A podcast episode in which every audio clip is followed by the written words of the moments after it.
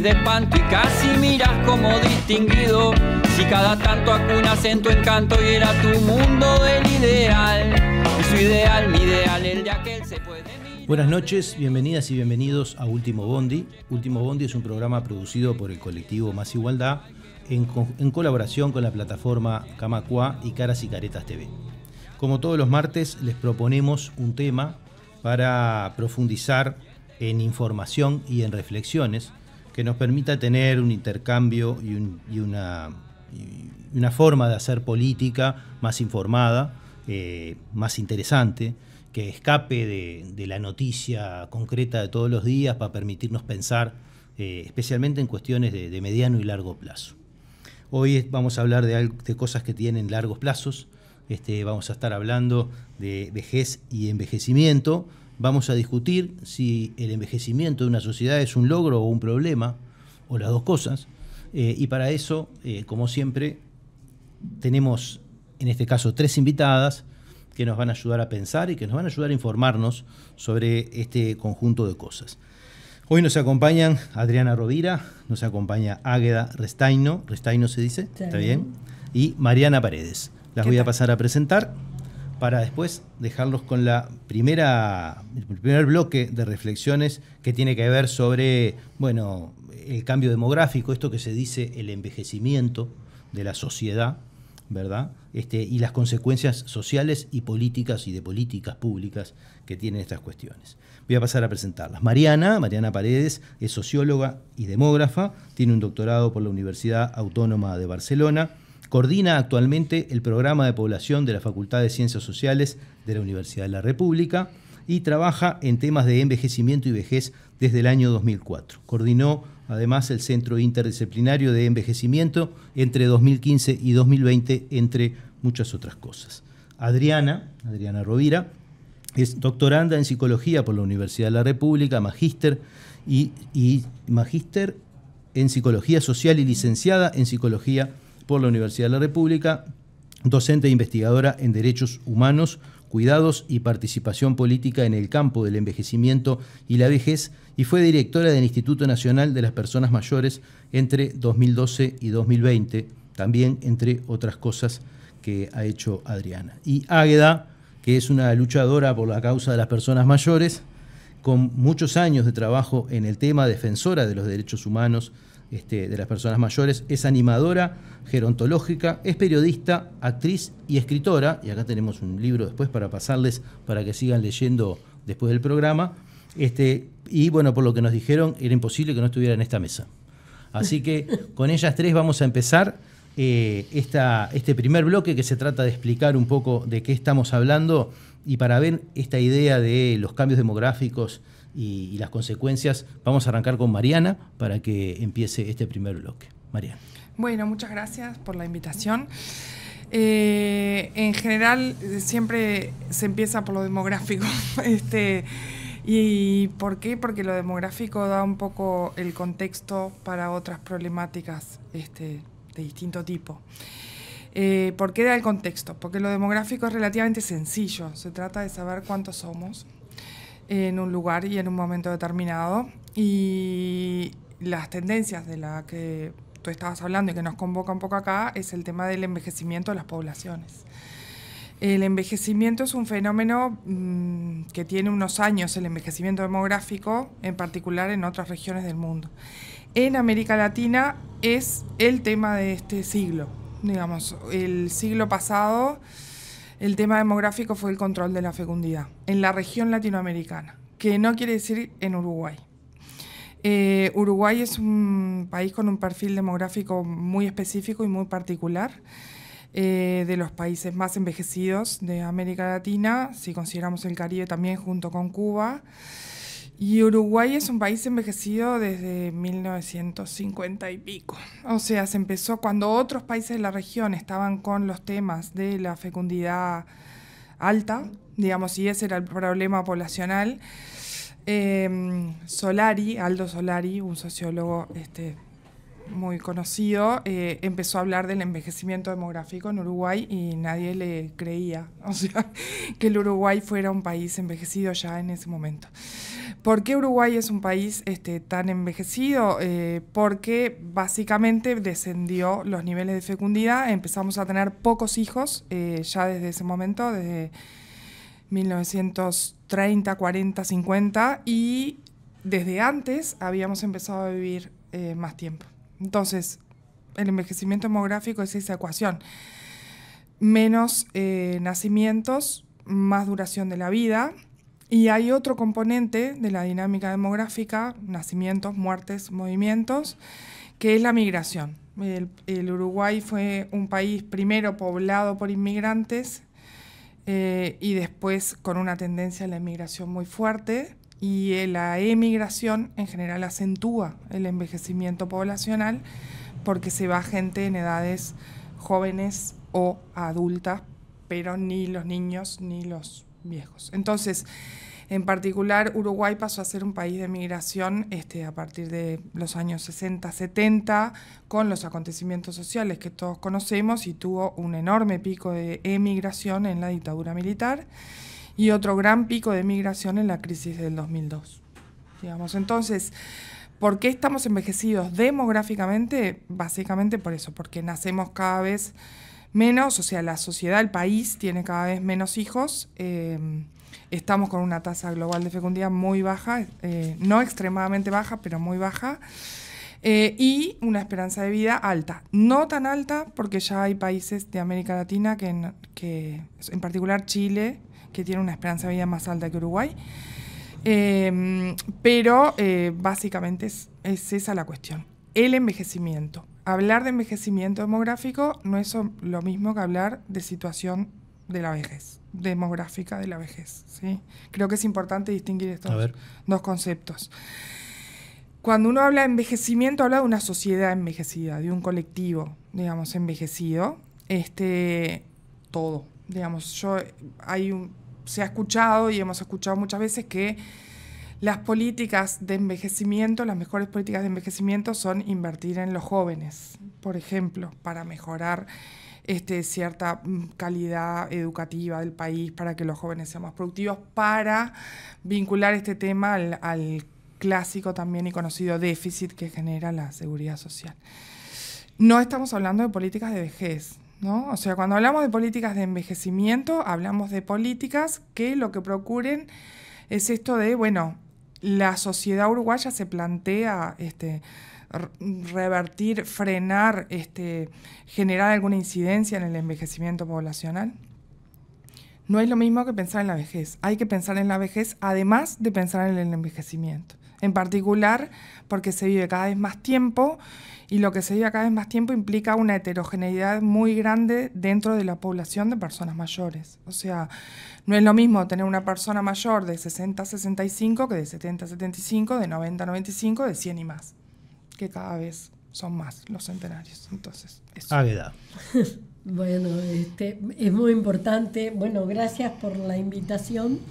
Es muy importante lo que decía Mariana sobre el tema de, del envejecimiento y la vejez, que, es, que no es lo mismo hablar de yo soy una vieja de 83 años, que hace desde, los, desde el año 90 vengo en este tema, que una persona que nunca estuvo en el tema de, de conocer sus derechos, de saber lo que es el proceso del envejecimiento y además una cosa importante que en nuestro país, allá por los años 60, 70, ya los pasivos de esa época a través de, con don Paulino González, este, se habían formado como, como determinadas cosas de, para reivindicar sus, sus jubilaciones.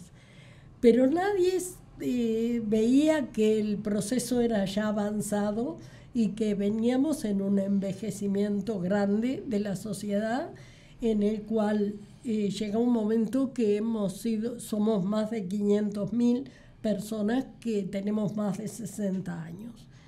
El tema, creo que los propios viejos no tomamos conciencia de que somos una sociedad envejecida.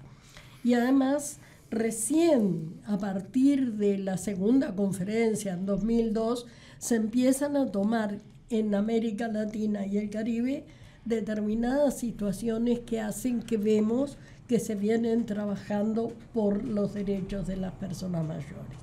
Pero en realidad este, muchos no conocen que tenemos derechos, no, no saben cómo actuar, en fin, yo creo que eh, si hablamos si es un logro o un problema, el envejecimiento, por un lado es un logro, porque la medicina ha actuado de forma tal que cada vez estemos en una situación un poco más este, para, para tener una vejez distinta, pero por el otro lado los gobiernos consideran que es un problema y que los viejos no sirven, eh, no, no, son los que dan, los que tienen este eh, eh, dar a la sociedad por dinero, por trabajo o demás, ¿no? No somos productivos. Ese es el, el concepto, digamos así, que tienen generalmente los gobiernos. Sin embargo, si las políticas fueran un poco más avanzadas, no seríamos un gasto, sino que se haría un ahorro este, hacia las personas mayores y estaríamos en una situación mejor, con dignidad para la vida, ¿no? Bueno, yo creo que la, el, em, llegar a la vejez o la prolongación de la, de la existencia humana es un logro. Creo que el relato neoliberal transforma ese logro para algunas vidas en un problema social y tiene que ver con la distribución del capital. Y ese es el problema de las sociedades actuales. ¿Con quiénes distribuimos el capital? Creo que ahí el relato de la vejez como problema tiene y el crecimiento demográfico en la región hay como un anudamiento en, el ascenso del neoliberalismo como política pública y el envejecimiento demográfico en la región que inicia en la década del 70. Yo creo que esas dos cosas juntas es lo que van de alguna forma a generar esta producción política de interpelación de las personas viejas en la distribución de los recursos y del bienestar social como parte de, una población que hay que atender. Es un logro porque de hecho la distribución de la vitalidad, que es la prolongación de la existencia, no es igual para todas las personas. El mundo, y eso Mariana lo maneja bien, tiene brechas en relación a la esperanza de vida de las poblaciones dependiendo de los continentes.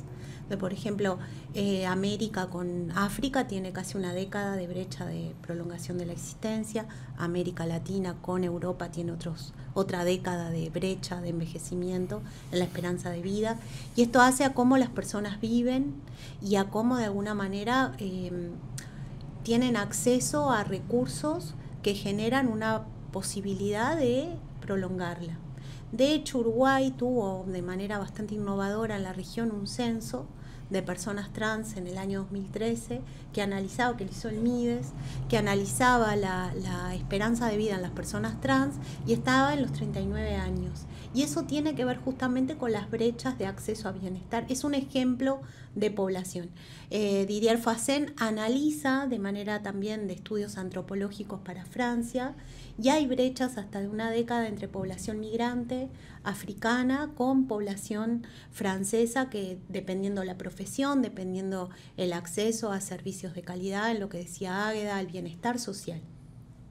Entonces me parece que lo primero que hay que establecer como primer punto es que poder prolongar la existencia humana claramente es un logro, es parte de lo que las propias políticas públicas fueron interviniendo, pero que luego empieza un proceso de interpelación hasta cuando los estados logran sostener la prolongación de la existencia de algunos colectivos que viven en su curso de vida en situaciones de desigualdad. Hasta cuándo las vejeces, esas vejeces impensadas, porque bueno, también esas poblaciones en situación de exclusión, de precarización, logran prolongar la existencia como su producto de esos, de alguna forma, de esas políticas públicas que intervienen en lo vital, cómo los estados de alguna forma van a responder a las necesidades del envejecimiento y de esas poblaciones que envejecen en situaciones desiguales que son a nivel estructural. Creo que ese es el conflicto, no, no la prolongación de la existencia que determina que las personas lleguen a edades vinculadas a lo que culturalmente o socialmente estructuramos como vejez, sino que llegan a eso poblaciones que van a requerir servicios públicos, distribución de bienestar y fundamentalmente que el capital tenga algún otro tipo de distribución que responda a esas necesidades. Me, quedo un poco con, la idea que vos trajiste al principio del envejecimiento como, como idea muy potente de la política global, ¿no? Es decir, porque mejorar las condiciones de envejecimiento es casi que toda una política entera, ¿no? O sea, de, acceso a bienestar desde la infancia hasta, eh, hasta llegar a la vejez, ¿no? Este, y porque en general miramos el problema de los viejos cuando son viejos. Y esto que decías vos, que me parece bien interesante, porque cuando lo pensás al revés, decís, bueno, ¿y hoy cómo se soluciona eso? Y hoy se soluciona como lo soluciona el mercado, ¿no? Cada uno accede a la sobrevida que puede en función del capital que logró y del proceso de envejecimiento que vivió. Eh, lo que tú decís ahora eh, tiene mucho que ver con el tema de, cómo se distribuyen eh, el dinero, ¿no? Cómo para, para determinadas cosas. Y se ha dado en este proceso de ahora de poner, bueno, para los niños menores de 5 años es la mayor cantidad de dinero, para los viejos no hay. Entonces es como poner en oposición. Nosotros no es que, que, somos mejor que los otros ni, ni los niños mejor. Son dos puntas importantísimas. Y eso es el tema del neoliberalismo. Son las mismas personas. Somos las mismas personas, de vida. Claro. Y además una cosa que decía Adriana sobre el tema de los trans pasa lo mismo con, por ejemplo, con personas con síndrome de Down que envejecen este, mucho antes que nosotros, a los 45 años ya es como si tuvieran 60. Y, y esa desigualdad no es atendida. Es decir, nosotros nos encontramos con que nos discriminan en todo momento. Sale este viejo de acá, este viejo que hace acá, o, o cosas así. Entonces, eso es lo que debemos este, pensar desde la sociedad tenemos que juntarnos para que esa discriminación y las políticas públicas atiendan esta franja. El año pasado, en el ciclo, en el ciclo de problemas demográficos que hicimos el año pasado en el programa, eh, que vinieron dos, dos colegas tuyos, este, veíamos un poco al final del programa justo esta discusión, ¿no? Es decir, hay mucho que se ha planteado, incluso desde la literatura, las ciencias sociales, de la redistribución del gasto entre este, niños y viejos, o que se ha planteado como esta alternativa.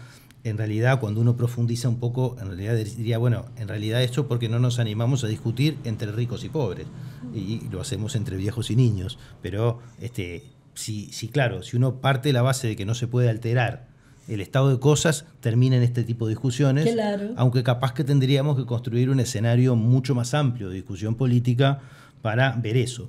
Pero yo creo que en el fondo, y vamos a irnos ya al segundo bloque con esto, eh, uno de los, de los asuntos que está atrás de esto es que eh, de la perspectiva económica pura, ¿no? mercadista, neoliberal, como, como traías vos, este, este concepto del, del productivo o no productivo, este, como que sobredetermina todas las discusiones, ¿no? y ahí pasa todo a ser gasto, y dentro del gasto este, eh, empiezan, a, empiezan los problemas de economía política, ¿no? de a quién le saco y dónde pongo y dónde saco. ¿no? Pero bueno, esta discusión del pasivo, como quien dice, este, o productivo, o improductivo, o inactivo, o cosa por el estilo, que todos esos nombres que se le ha puesto a, a este asunto cuando miramos a la vejez desde el punto de vista económico puro, este, lo vamos a abortar en el segundo bloque, así que no se vayan que en un minuto seguimos en el segundo bloque de Último Bonte.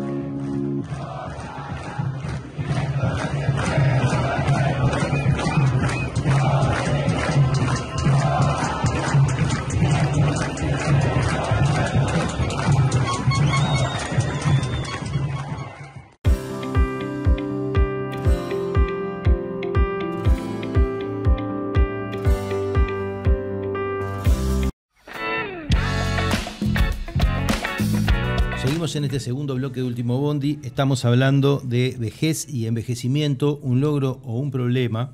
Estuvimos tratando de definir un poco conceptualmente esta diferencia entre envejecimiento y vejez, algunas características que, se introducen en la discusión política cuando hablamos de las restricciones eh, que, hacen un poco a esta idea de vivir más, pero de qué manera a este, este equilibrio que de una manera u otra se plantea, este, y a las limitaciones que muchas veces tiene este, la discusión eh, cuando la damos en términos políticos.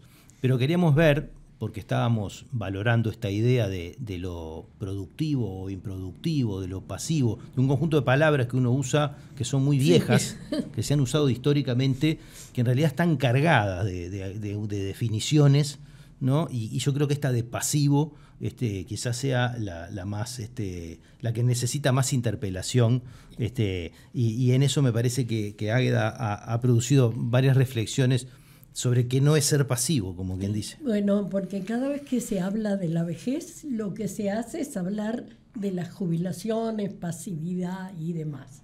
Entonces el pasivo ha quedado como una cosa este, metida en la cabeza de la gente. Ah, yo soy, no dicen soy jubilado, soy pasivo, me quedo quieto, estoy acá, no hago nada. Esa pasividad, eh, porque son palabras que confunden y que, y que y si los analizamos nos damos cuenta por qué hablamos de pasivos. Porque se considera que al no ser un productivo, estás quieto, sos pasivo. Al no ser productivo en el mercado de trabajo. Claro, pero la persona deja de trabajar, pero no, de, no se, se jubila del trabajo, pero no se jubila de la vida. O sea, esa pasividad es mentira, porque no la tenemos que tener. Somos capaces de poder hacer cosas que no hemos hecho en otra época. Así como yo el año pasado escribí el libro este porque antes que, que mi memoria me fallara, porque viniendo de una familia con bastantes personas con Alzheimer, digo, tengo que poner a práctica mi memoria y escribí ese libro en que todos los movimientos sociales que se fueron dando. Acá hay movimientos de jubilados, hay movimientos de coros, de teatro, de, entonces eso es lo que la gente tiene que entender que de alguna manera se pueden hacer cosas. Eh, no solamente mirar del punto de vista de lo económico, sino de la cuestión interior, nuestra cultura interior. ¿Qué me gustaría hacer?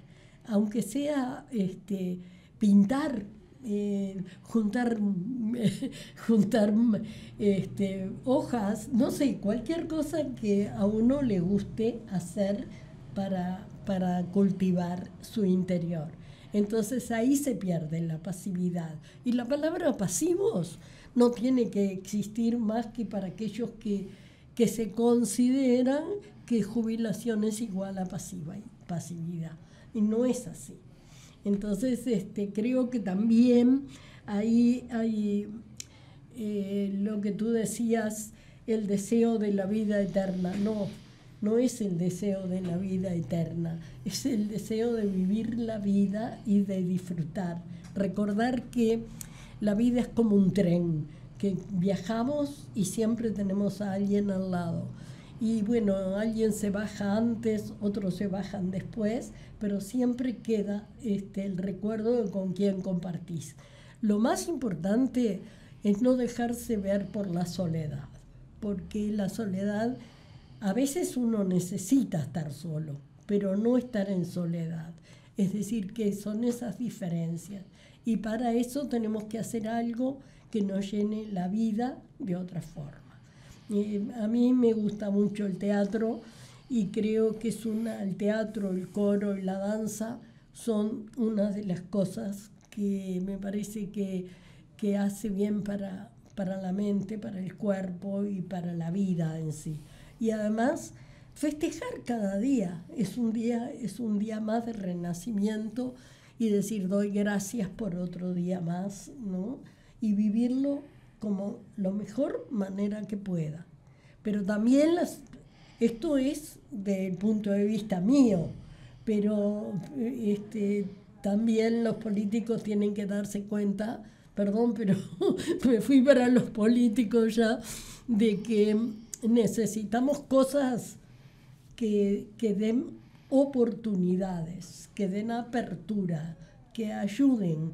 Por eso, así como dice la Convención de, de, los Derechos Humanos de las Personas Mayores, que tienen que fortalecer los grupos. ¿Y para qué fortalecer los grupos? No solamente para decir lo que nos corresponde, sino para enriquecernos también, ¿no? Hay como un debate enorme. La primera pregunta es para qué intervenimos la vida, para prolongarlas y después no la vamos a interpelar. Entonces esa es como la primera reflexión casi filosófica política, porque los estados han invertido durante décadas un montón de recursos, fundamentalmente en salud, para que la vida se prolongue, para ahora desde lo económico interpelarla. Igual creo que la situación de Águeda y la situación de muchas personas mayores no es el común en la región. A veces la vejez es una condena, porque cuando no tenés acceso a servicios, a calidad, vivís con situaciones de dependencia o en situaciones de soledad y precarización, realmente la vida prolongada sí es una condena. Entonces hay que interpelarse qué podemos generar para que esas vidas también puedan ser vividas con dignidad. El tema de, yo creo que hay como dos niveles de discusión. Primero, desterrar más allá que Uruguay, ahí Mariana seguramente aporte información certera, pero Uruguay tiene buenos indicadores en materia de prestaciones económicas en la vejez, pensiones, eh, jubilaciones, de base contributiva, base no contributiva, pero es una experiencia extraordinaria en la región, no es el común de todos los países. Eh, por ejemplo, en diciembre del año pasado se presentó el informe de envejecimiento a nivel de la región de CEPAL y el 40% de las personas en la región de América Latina y el Caribe envejece en situaciones de pobreza extrema, el 40%.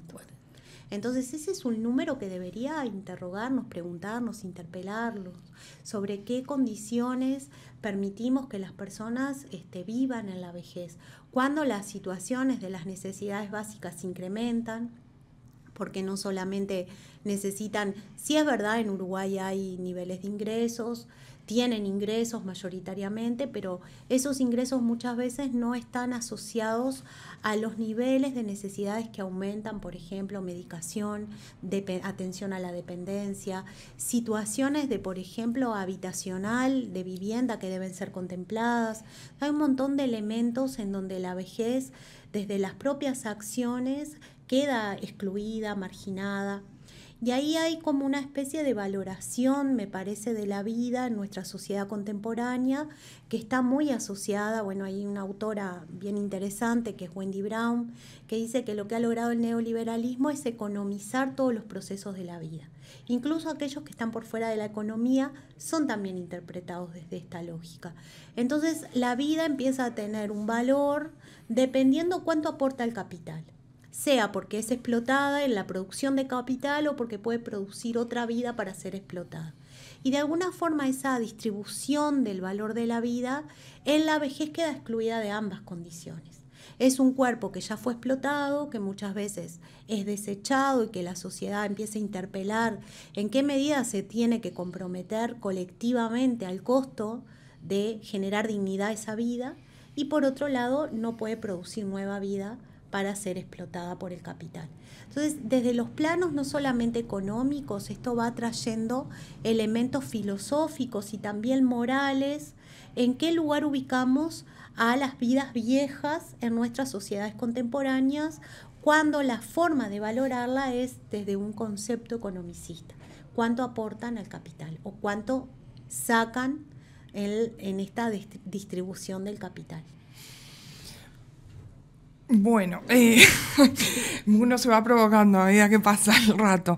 Eh, yo creo que acá hay un par de conceptos este, que son claves. Este, uno es el, trabajo, ¿no? No solo el capital.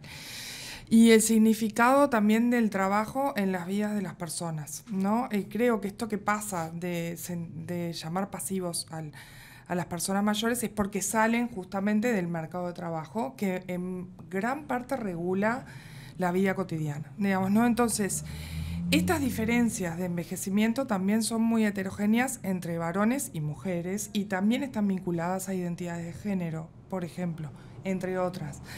Eh, los varones, la identidad masculina clásica está mucho más atada al mercado de trabajo que la identidad femenina. Por lo cual, cuando el varón se desvincula del, del mercado de trabajo, en general tiene riesgos y vulnerabilidades distintas a las que tienen las mujeres. Es una de las heterogeneidades por las que hay que mirar esto y el rol del mercado de trabajo como configuración identitaria de las vidas de las personas.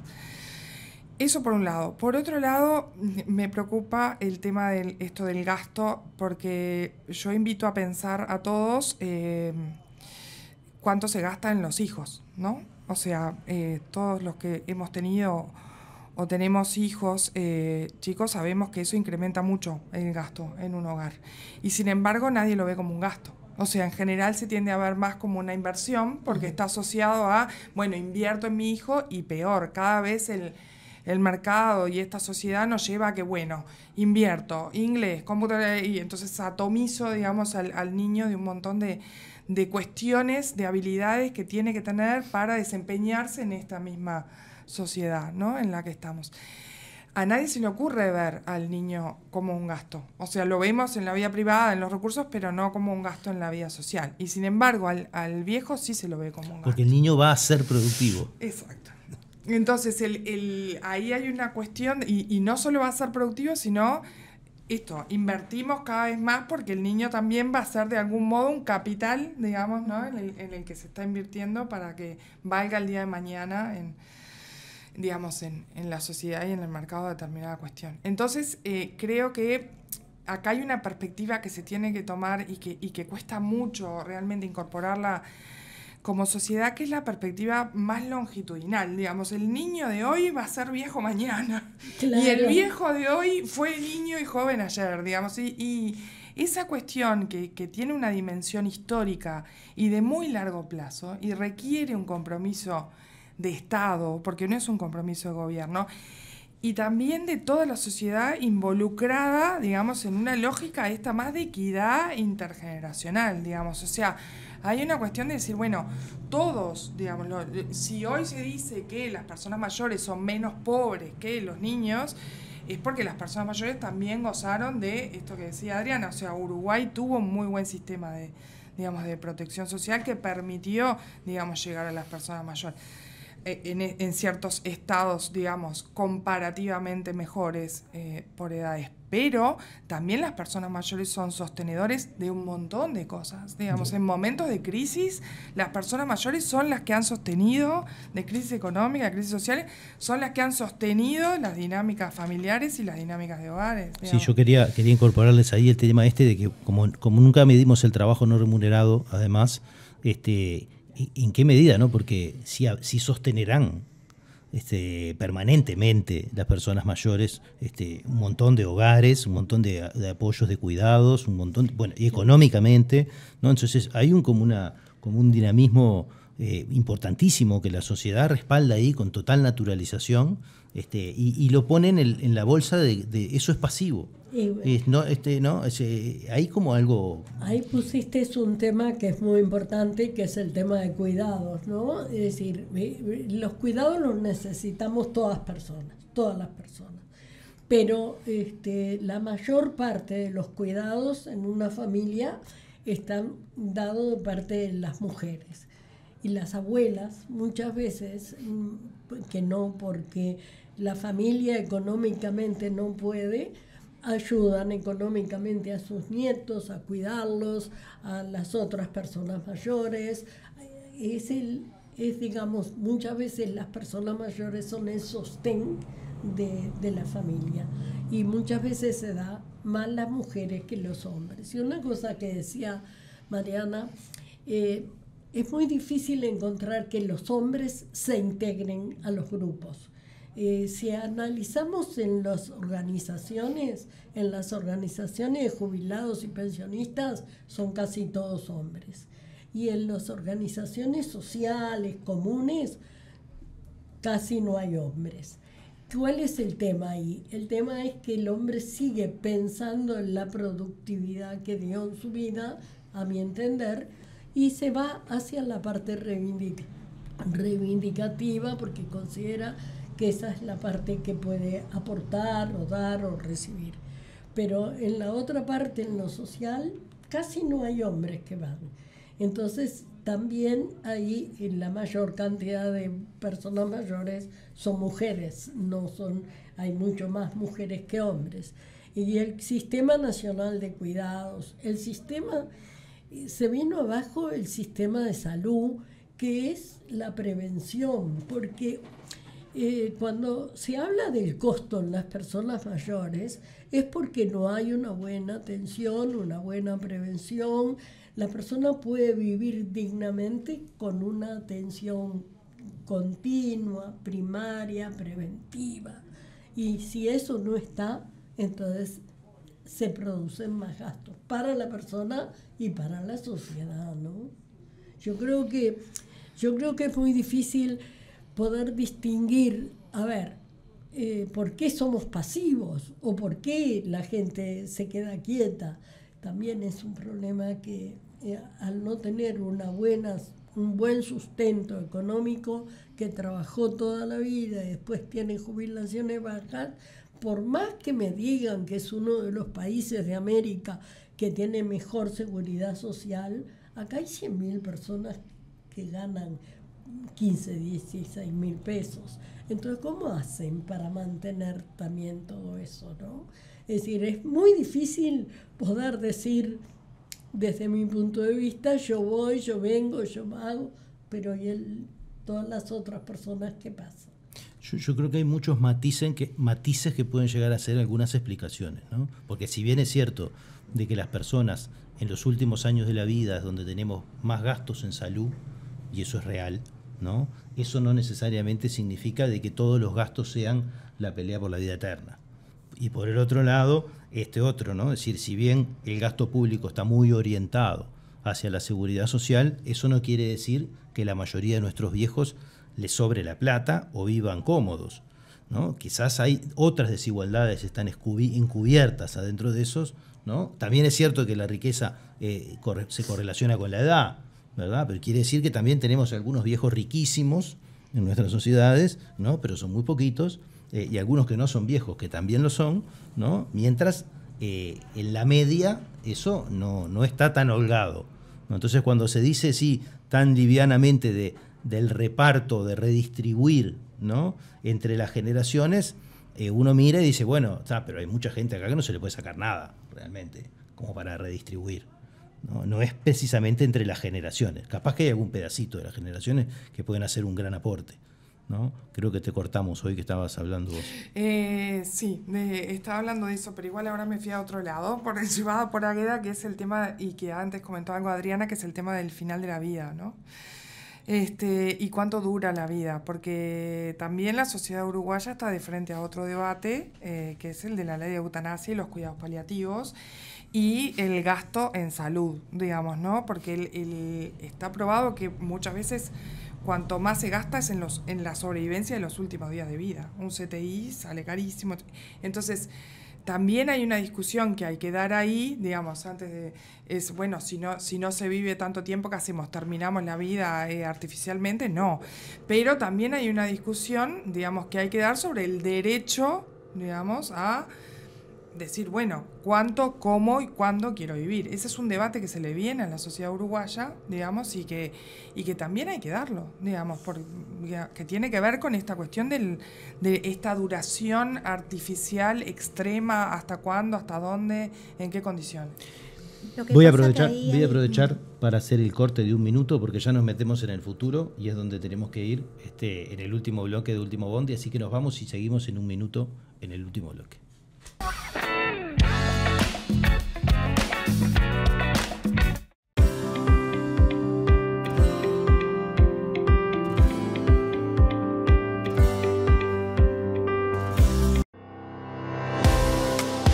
Nos une la defensa del trabajo y el derecho al descanso, apostando a crecer juntos y juntas.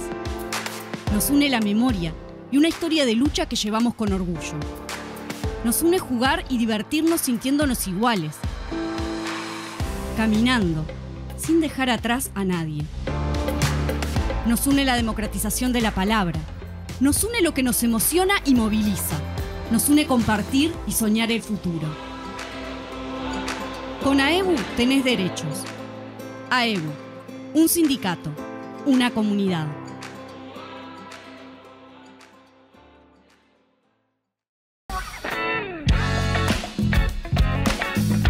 Seguimos en este tercer bloque de Último Bondi. Nos queda abordar el futuro.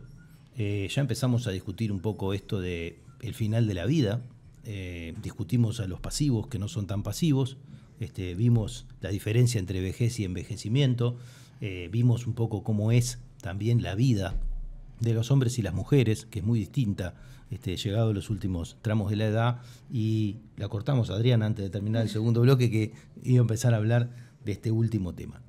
No, yo creo que, hay como dos dimensiones que a veces no entran en la discusión con esto que traía Mariana, del costo de, ¿no? de la vida en los últimos días y, bueno, también quienes eh, pueden aprovechar esos recursos y quienes no. Pues eso también es un debate muy importante. ¿Quiénes logran acceder a cuidados paliativos, a la prolongación de la existencia, condiciones este, muchas veces con, un gasto, un, alto costo? Tiene, me parece que hay como dos dimensiones que, debemos debatir. Eh, que no todas las vidas valen iguales y no todas las vidas tienen los mismos derechos. Me parece que eso es el primer elemento que, que hay que plantearse. Entonces, lo, pienso en un ejemplo por fuera de la vejez, quizás, para poderlo pensar y problematizar. Ahí hay una autora feminista francesa, Lucie Garay, que aborda este tema con respecto a los tratamientos de fecundidad en las mujeres en Francia. Bueno, si hay tantos niños que no logran acceder a niveles básicos de dignidad en la vida, que no tienen una familia, que no tienen posibilidades, que nacen sin futuro, ya que se trata de futuro este, este, este bloque, niños que nacen sentenciados a no tener futuro. ¿No?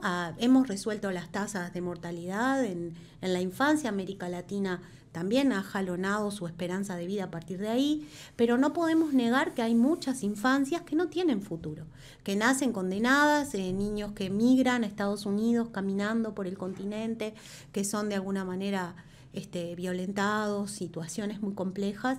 ¿En qué medida una sociedad, y esto es un debate muy controversial, en qué medida entonces esa misma sociedad que deja sin futuro esas vidas financia eh, tratamientos sumamente costosos para que otras vidas puedan tener su propia reproducción biológica? Entonces son debates no todas las vidas valen igual y mientras no nos inseremos en eso, me parece que hay como un debate que no termina de cuajar. Y el otro gran debate tiene que ver con esto del trabajo, que hasta el momento el trabajo era el que nos permitía distribuir cierto bienestar social.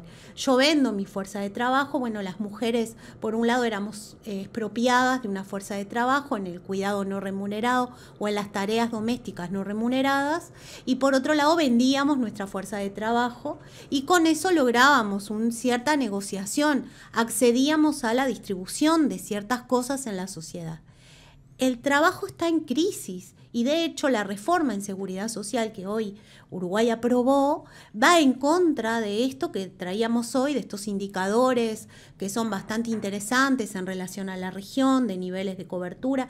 Hay países que en la región no, no, quiero nombrar los países porque, pero se podría dar un debate que logra, tienen el 28% en materia de cobertura en seguridad social en la vejez. Acá nomás, cerquita. Entonces, si Uruguay no tiene esos niveles, tiene que ver con cosas que ha hecho en materia de esta distribución que el trabajo permite de acceder a la justicia social está en crisis, porque el empleo está en, en crisis, estamos en un gran debate, qué empleo para qué, qué, cómo se distribuye a partir del empleo, cómo se accede también a las condiciones de justicia social una vez que uno sale de la fuerza productiva remunerada. Entonces son debates que debemos colocar en clave también de envejecimiento, porque si no es como quedamos en una dimensión un debate poblacional y en otra dimensión un debate económico. Y me parece que hay una cuestión ahí que, que articula ¿Qué es esto? No todas las vidas valen igual, hay vidas que no valen, que no tienen capacidad de nacer en condiciones que les permita asegurar que van a poder crecer, que van a tener posibilidades, que van a poder envejecer en estas sociedades. Entonces de pronto hay debates de, bueno, ¿cómo fomentamos la fecundidad para ser más? Yo preguntaría, ¿y cómo damos condiciones para quienes nacen en situación de desigualdad puedan acceder a condiciones de dignidad. Eh, escuchando, escuchando a Adriana, se me ocurrió también algunas cosas que conversábamos con unas personas más jóvenes. ¿Qué son los viejos para los más jóvenes? Porque también es eso, a ver, yo por ejemplo no conocía a mis abuelos, sin embargo, toda persona mayor que andaba cerca mío decía, así me gustaría que fuera mi abuelo. Entonces, yo pienso esto, ¿no? Decía, ¿qué significa una persona mayor en una familia? Y eso no es tomado en cuenta, es decir, no es un sujeto de necesidad, sino que es un sujeto de derecho que tiene el mismo derecho que el niño. Entonces, eso también incide en saber, a ver, qué, podemos hacer en un futuro. Es decir, no, yo un poco no quiero entrar en el debate de lo que habló Mariana, porque realmente es un tema que me preocupa que se ponga foco en esas cosas como leyes para, para cuidados paliativos y el tema de eutanasia sí, eutanasia no. Eh, digo, no quiero ese tema porque a mí me, me, me llega muy de cerca con cosas que han pasado en el correr de la vida. Pero sí, es decir, ¿qué pasa con los viejos en otras culturas? ¿Cómo son los viejos de otras culturas? Nosotros no es que seamos mejor o peor, pero hemos tenido un pasado de, de, cultura bastante, bastante avanzada en este sentido. ¿Y por qué a partir de determinado momento, desde el 2020, que venimos peleando para que se nos dé un poco el espacio de participación que teníamos. Y no pedimos mucho, pedimos un poco. Y, y, eso no, no sucede. Por otro lado, cuando hablamos de soledad, generalmente hablamos de las mujeres solas. Y esta gente más joven me decía, los hombres también están solos y no se habla de ese tema. Y después de lo que vos has hablado siempre de los hogares asistidos o compartidos, el tema de la vivienda. ¿Por qué no podemos tener, como en otros países, viviendas compartidas, asistidas, tratadas y que jóvenes que estén estudiando puedan tener, este, hacer ahí una pasantía de cuidados a cambio de vivienda, como en su, creo que es en Suiza o en otros países que hay. Entonces todo eso es el futuro. Ahora, tenemos que reconocer que existe una ley que nos ampara, que es la ley 19430 de aprobación de la Convención, el derecho a la participación, el derecho a la salud, el derecho al cuidado, el derecho a la vivienda, pero sobre todo el derecho a ser, tener una vida digna. Y ese es, parte de lo que creo que tenemos que pedir para el futuro, ¿no? Es decir, exigir esas cosas que nos están quedando para atrás y que los viejos, en este momento no sé cuántos viejos habrán, porque la pandemia dejó mucha gente en el camino, pero no solamente por fallecimiento, sino también por temas de salud que tuvieron temor, este, angustias, depresiones, y todo eso fue quedando, quedando, quedando, quedando, y, hay una, una más desparejo que antes, aunque todas las vejeces no son iguales, pero eh, eh, está más desparejo en este momento. Mariana. Bueno, eh, yo creo que em, hablar de vejez es difícil y, en general es difícil porque hay un prejuicio este, eh, frente al envejecimiento y frente a la vejez. Este, y, una negación muy grande, digamos, de la vejez en las sociedades de consumo también, donde se vende juventud y antiarrugas. Este, y creo que también hay que hablar de muerte. Este, ¿Por qué hay que hablar de muerte? Porque la vida termina en algún momento y porque, por ejemplo, las tasas de suicidio que, se está hablando mucho en el Uruguay, de, lo altas que son, digamos, y se está enfocando mucho en políticas este, vinculadas a los jóvenes. Eh, la mayor parte de los suicidios ocurren en edades avanzadas y en varones, digamos. Entonces, creo que también entiendo, digamos, que hacer una cosa no quiere decir no hacer la otra, digamos, pero, pero creo que e, eso también se invisibiliza, digamos. Yo estuve en unas discusiones en el Ministerio de Salud Pública y el foco terminó siendo los jóvenes, que me parece bien, las tasas de suicidios en jóvenes, por supuesto que sí, pero hay toda una temática acá vinculada a la salud mental, esto que mencionaba Águeda, la salud mental, la soledad, la que también hay que abordarlo, digamos, y que hay que abordarlo como una problemática este, social y también este, eh, diferencial, digamos, y con, también con acceso desigual, digamos, a las a, esta cuestión de cómo se accede y cómo se vive al final de la vida. Otro tema es el que sacó Adriana, ¿no? El de, de bueno, nacimientos, eh, este, fertilización asistida, versus políticas de natalidad, pero eso sí este, creo que eh, atiende a una, a una discusión sobre el envejecimiento demográfico, que insisto, no es lo mismo que discutir sobre vejez. O sea, el envejecimiento demográfico es decir, bueno, si cada vez hay más proporción de personas mayores en las sociedades, que es lo que pasa, en este país hay una persona cada cinco mayor de 60. Probablemente el censo de que, esto haya aumentado. A los 60 es viejo, a los 90 no es el mismo viejo que a los 60.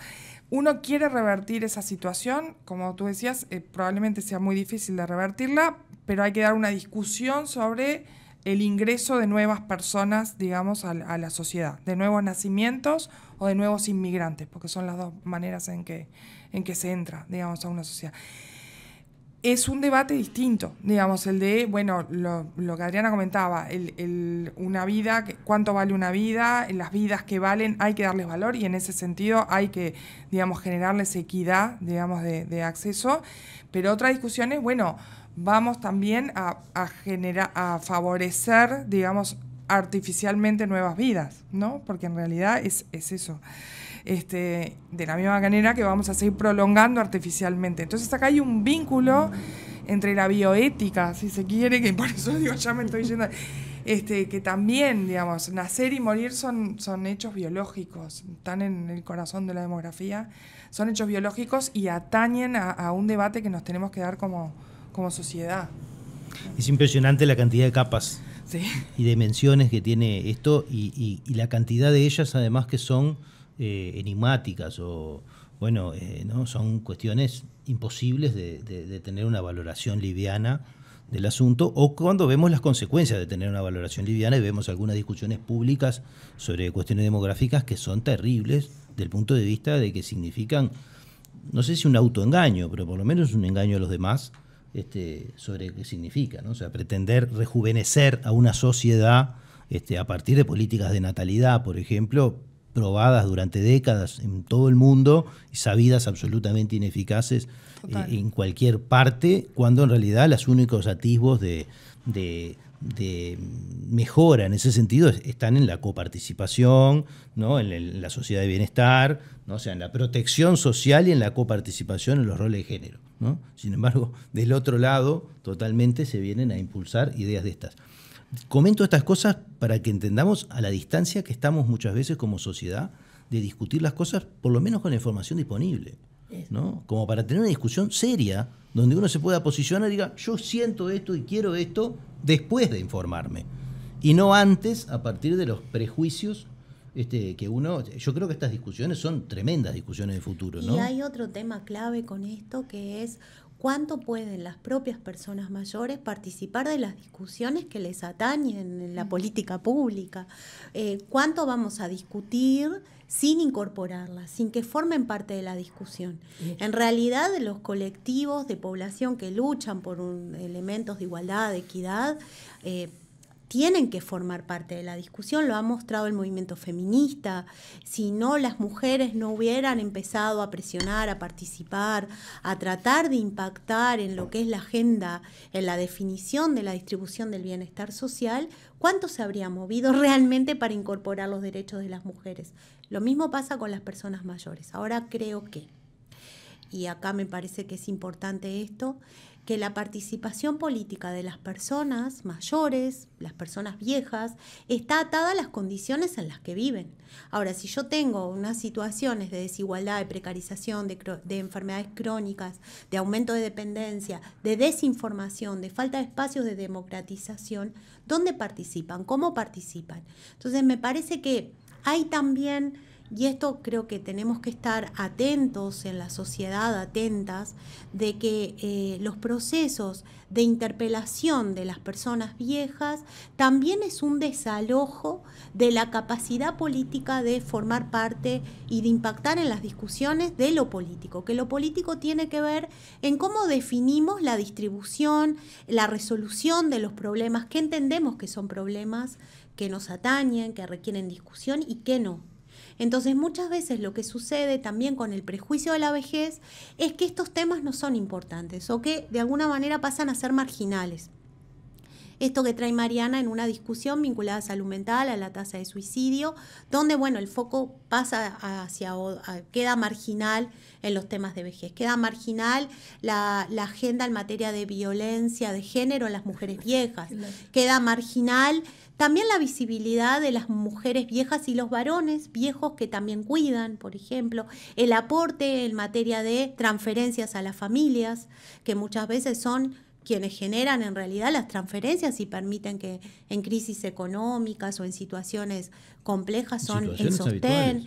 Entonces, ahí me parece que es fundamental esto, no solamente el prejuicio en cómo incorporamos y en cómo las pensamos a las personas viejas, sino que también ese prejuicio genera el desalojo de que participen en los procesos que les atañen, que forman parte de la sociedad, de la comunidad, no solamente en los temas que tienen que ver con la vejez, sino también en esto que traía Mariana, en todo lo que hace a las políticas y al proceso de envejecimiento de la sociedad y el lugar que tienen las personas. Eh, las personas con hambre, las personas en situación de exclusión, les cuesta más participar. Tratan de la, energía, el tiempo, lo invierten en tratar de seguir vivas. No es que no haya personas importantes que han tallado los procesos políticos en la región de América Latina que vienen de movimientos muy excluidos, ¿no? Hay grandes experiencias de eso. Pero cuesta más porque se requiere activo, se requiere poder tener recursos para tomar un ómnibus, ir a una marcha, para juntarse, para reunirse, para leer, para estudiar, para formarse, para tratar de participar. Entonces, cuando yo no distribuyo recursos, cuando las personas tienen que vivir con 15 mil pesos y están en situaciones de, de dependencia por enfermedades crónicas, no acceden al medicamento, y hay una situación radical de exclusión política ahí. Y aparte, los prejuicios también vienen, a ver, la participación social y la participación política. Cuando hablamos de participación política, entienden, no, no te tenés que meter en política. ¿Cómo si esa participación política no fuera incidir en la, en la, toma de decisiones para las políticas públicas, sino para hacer política partidaria? Entonces ahí eh, lo que hay que insistir también, mientras podemos, estar incidiendo en la formación de gente para tomar decisiones en participación política, social y económica, porque eso también es parte del prejuicio, ¿no? Es decir, ¿por qué te metes? ¿Por qué si ya estás viejo? ¿Qué, qué, qué necesidad tenés de estar diciendo esto o el otro. Y después también el temor a la muerte, que no se habla del tema de la muerte, porque lo importante es saber la vida, hablar de la vida, pero saber que en algún momento de la vida llega el final. el paso siguiente en la muerte. Y cuando hablamos de la vejez, no se dan cuenta los más jóvenes que tienen que hablar del envejecimiento y de la vejez, porque si no, el otro, lo otro sería peor morirse joven, ¿no? Es decir, un poco analizando esas cosas. Mariana, para cerrar. Eh, sí, em, no se puede hacer política si no hay diagnóstico.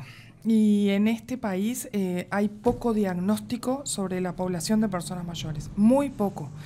O sea, se ha hecho eh, diagnósticos sobre, se han hecho encuestas de juventud, se han hecho encuestas de uso del tiempo, se han hecho encuestas de uso de TICS. O sea, no hay encuestas a personas mayores continuas, digamos, que hay que seguirlas, que hay que tenerlas.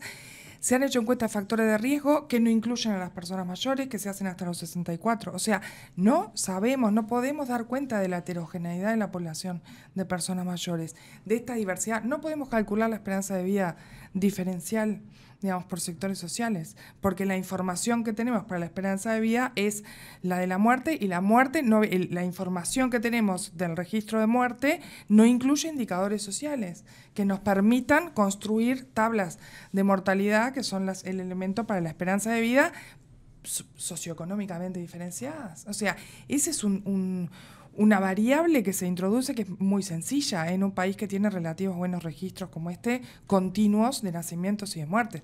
Pero además no hay encuestas, digamos, no hay seguimiento de las personas mayores. No, sabemos qué heterogeneidad tenemos. Es muy poco lo que sabemos. Yo creo que todas esas cosas, esas ausencias devienen de esta idea, ¿no? De que si, de que no nos importa el suicidio en la vejez, de que no nos importa como Dios, porque ya pasaron la vida productiva. Entonces el, capitalismo es así y con lo que no va a producir no tiene compasión. Este, pero tampoco tiene conciencia, porque realmente eh, es un montón de escenario de la vida, incluso en el productivo, donde los viejos eh, son portadores de un enorme conocimiento y son los encargados de transmitirlo. En los oficios es clásico, ¿no? Este, la transmisión del conocimiento práctico este, es materia del que lo ha hecho antes y de que lo ha acumulado por mucho tiempo. También en la academia, ¿no? el acumulado es verdad que después de cierta edad este, quizás este, uno funcione menos, pero es cierto también que a veces cuando se van algunos personajes ¿no? que tuvieron una larga trayectoria de, investigación y de trabajo científico, las pérdidas este, son difíciles de remediar. Entonces, Creo que hay, hay una forma de volver a traer este tema, especialmente desde el activismo. Y bueno, queremos un poco eh, recomendarles después este, este, este, libro de Águeda Restaino que, que, hizo el año pasado este, y que tiene un poco que ver con esta memoria de activismo y de vejez activa. Este, que, que, nos ayude a pensar y para seguir pensando un poco. Tiene, tiene también además, eh, ahí habla de, del grupo al cual pertenezco, que es la Asociación de Animadores y Auxiliares Gerontológicos, que mm, tenemos una actividad continua, cultural, de, de educación continua.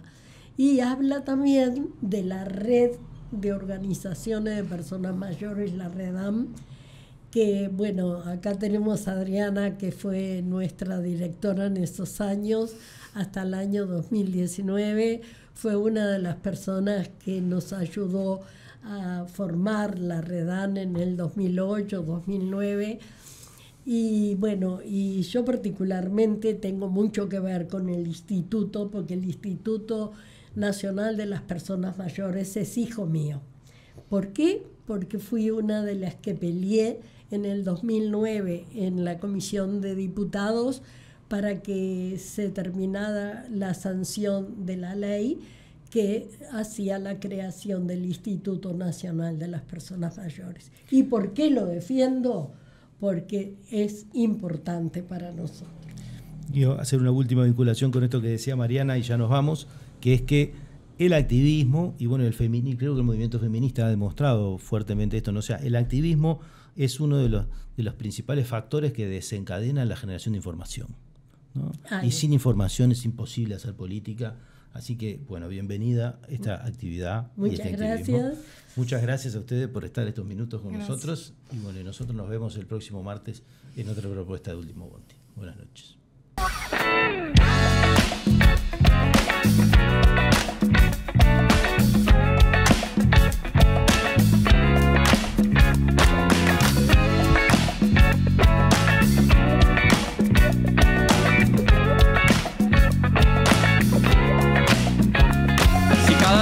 Te morís de espanto y casi miras como distinguido. Si cada tanto acunas en tu encanto y era tu mundo el ideal. Y su ideal, mi ideal, el de aquel se puede mirar desde lo distinto. Si por las noches compartís el tinto con ese que piensas.